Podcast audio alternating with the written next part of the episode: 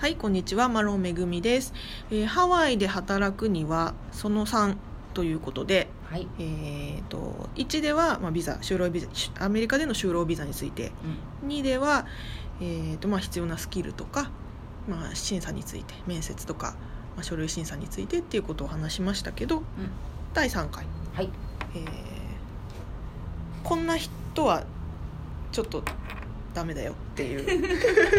あのこれあくまでアロハストリートの場合ですけれども、はい、あの君は違うっていうそのそのやつ言っていきましょうか、そうですね。はい、ララジオなんで、はい、そうですね。はい。あの編集長の松本律子です。はい。そうですね。あのーぶっちゃけうさっき第2弾だかな、うん。かなんかでも言ったんですけど、あんうん、すごいこう夢を持ってる人っていうのはうん。非常に素晴らしいと思うんですね。うん。ハワイで働きたい。基本はね。ね、基本、うん。私もそうだったし、うん。うん、ハワイに住みたいな。そうでしたよ。うん。で、ただ、えっ、と企業との面接という段にあって、うん。ハワイに住みたいです。以外のことがない。そうね。うん、ちょっとね、あのたまにいらっしゃいますね。うん。うん、でもなんかまあ、たまあ、いろんなパターンあって、ハワイにはもう旅行で何回も行ってるので大好きでとにかくここで働きたいです、なんならお給料なんてどうでもいいです。頑張って働きたいです、とかね。もしくは実はハワイに行ったこと一度もないんですけどずっと憧れてました。ここで働けるなら何でもします。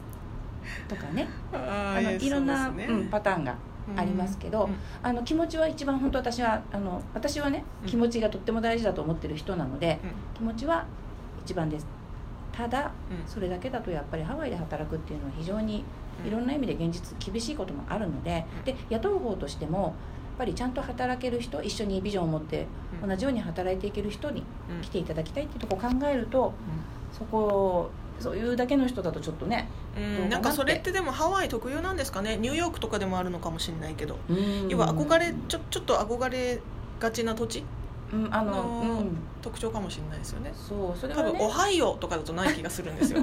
おはようは分かんないわけど。かんないけど、うん、でもいや私本当に自分もそうだったので気持ちはすっごいわかるしやっぱりそれだけの場所だと思うんですハワイってね、うん。ただやっぱりね、うん、それだけだとダメだよってことですね。だから気持ちはある前うん提で、前提です、あのそれ以外に私はこんなことできますとかここを学んでいきたい、うん、御社でとか、うん。そういうビジョンが必要ですよっていうことですね、はい。やっぱりそこ大事だなって思いますよね。まあ、そこがなかったらね。ううんんあとはやっぱりだからそこに付随してやっぱりここでの生活みたいなことをある程度こうイメージできてる人だと話がしやすいっていうのもありますね。だから、あの全く何もイメージできてなくって観光で行くホテルに泊まってなんか1週間ステイするみたいな生活の中に仕事が入ってくるっていうような感じで思ってもしいる人が、まあ、たまにいるんですけどそうするとあの一からいやあの生活するってそういうことじゃないよねっていう説明もしなきゃいけないからやはりそういうところがある前面に出てきちゃう人だと面接だ面接を受ける側としてはちょっと困るなっていう。まあ何にしろ働くってすごい超ど現実ですからね 超ど現実だからハワイが好きなのはまあみんな好きで前提であるとしてもあまりにもそれが夢々しいこういいところばっかり見てると、うん。逆に実際働いた時に現実が目の前に広がった時に逆にすごいこの人大変そうだなっていう想像はしちゃうかもしれないですね。そこでちょっとこうマイナスになっちゃうかなとは思いますよね。そうですね、うん、だからそういう意味でもそのあの現実をある程度見れてる人の方が可能性は高い、うん。うん、冷静にやっぱりねなんか冷海外で暮らすってハワイに限らずどこでも大変なのである程度現実を見て現実的にいろんな問題に対処していけるだけの問題解決能力があるかどうかみたいなところもすごくポイントかなって思います、うん。やっぱり会社はあのその人の生活まで面倒見れないからもう家探したりあの家もね日本違ってむちゃむちゃぶっ壊れますからね。そういうぶっ壊れた なんか給湯器壊れてお湯が出ないとかあの洗濯機壊れて水が溢れちゃったとかを割と日々毎日じゃないけど結構マンスリーベースで、メンテナンスしなきゃいけないことに対して、まあ、自分でしっかり対処しなきゃいけないとかいろいろあるので、なんかそういうやっぱある程度現実感がある人はもう必須ですよね。そうですね。うん、それはあるな。うん。私はね、うん。そのクリエイティブに関して、うん。クリエイティブ職に関してですけど、はい。あの未経験でも全然いいと思ってて、うん。うん。未経験でも実際、うちで働いてもう今立派な経験者になってる人も何人もいるので、スタートは未経験でも全然いいと思ってるんですよ。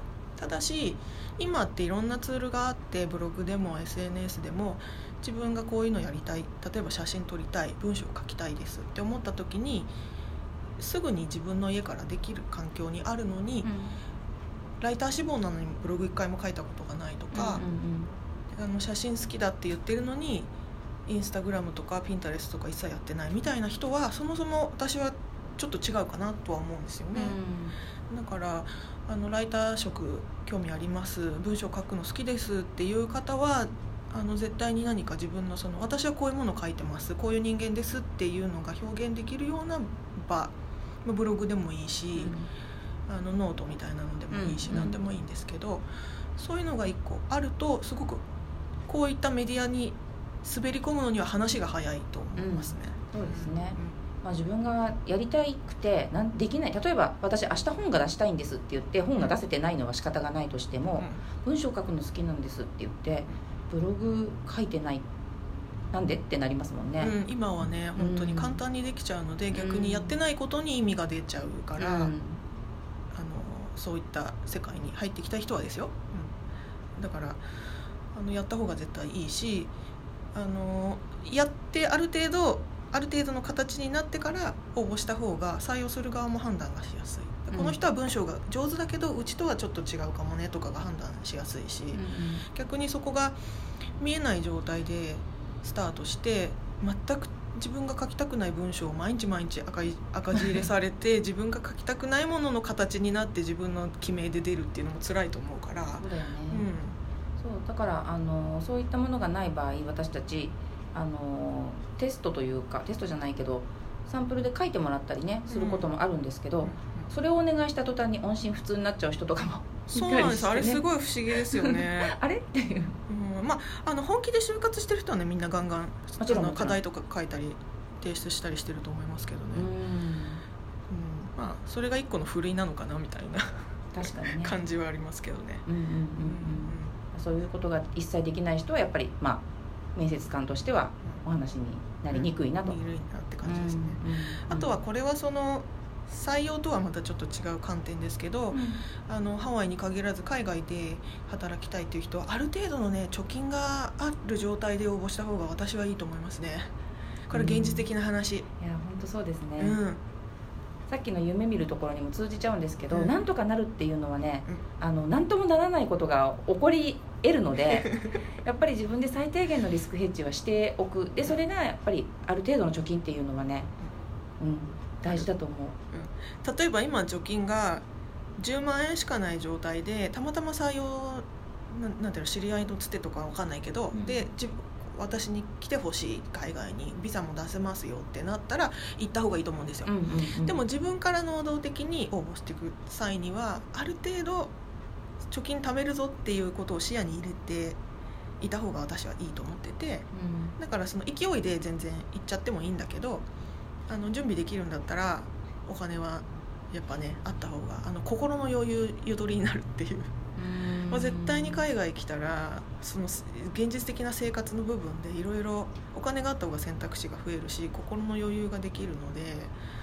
あのせっかく海外いるのに一切遊びに行けないうん。外食できないお金がないから毎日カップラーメン吸ってるとか別にそれでもいいけどあのせっかくだったらねあのなんていうかな。ソーシャルしたりとかしたいじゃないですか。そうだよね、うん。せっかく来てるのにね、うん、その時に「あの子お金ないから誘えないんだよね」ってなっちゃうのちょっと寂しいと思うし、うん。や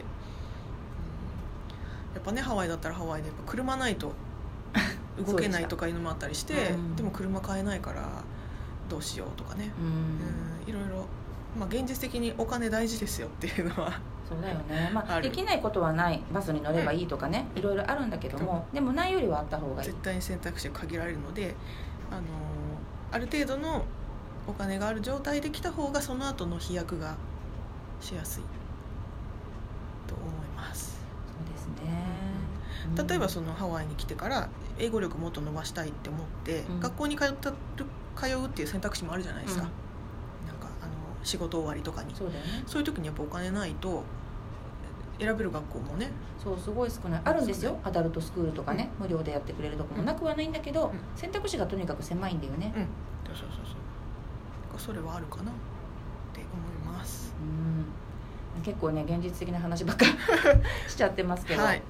でもあの海外で働くのはすごく楽しいいい経験だと思うので、うん、これはこれでねやっぱりだから、まあ、あの勢いで来て頑張っちゃったっていう人も見ているので、それはそれなんだけどねうん。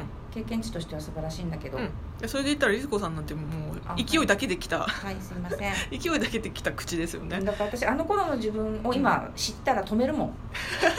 ちょっとだけ考えなって。うん。さんの場合は結婚を機にはい、海外移住してきたっていうアメリカ移住してきたっていうことですよね。うん、だからあんまりそれ以外の準備があの今思うとできてなかったなって思いますけど、うんうんなんとかなりましたが、うん。でももし今あの頃の自分に声をかけられるとしたら今めぐみちゃんが言ったようなことを 言うと思います。